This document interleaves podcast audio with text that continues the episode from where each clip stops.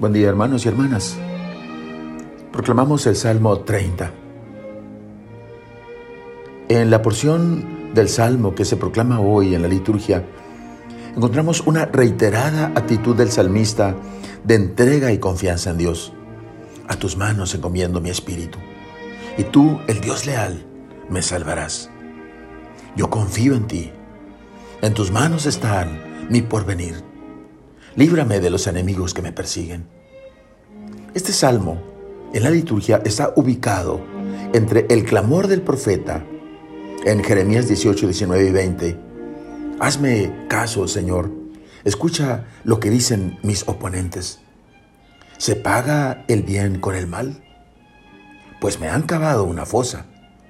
Recuerda que estuve ante ti pidiendo clemencia por ellos para apartar tu cólera.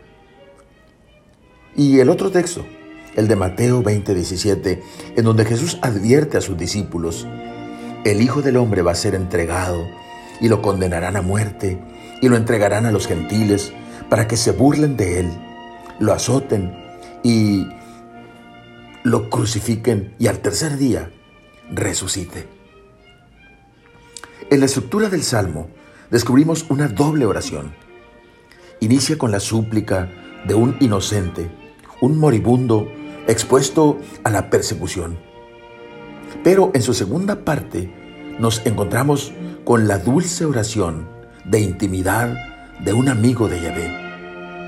A pesar de todo lo que enfrenta, este moribundo continúa cantando.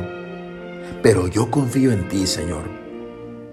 Qué bondad tan grande es la que reserva, Señor, a los que te temen.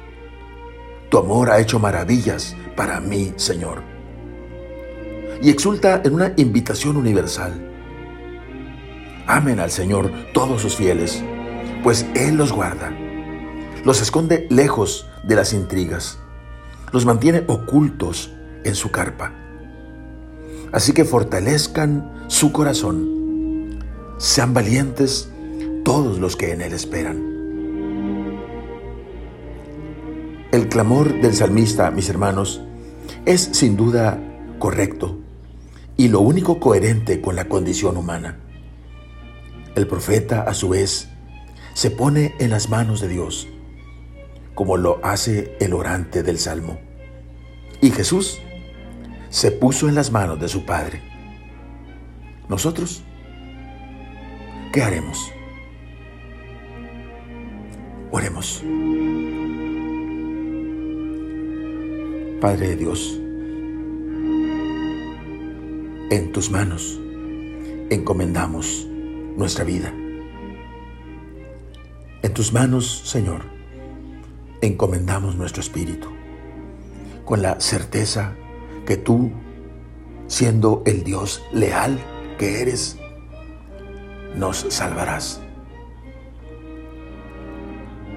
Muévenos, Señor, el corazón hacia la confianza plena en ti.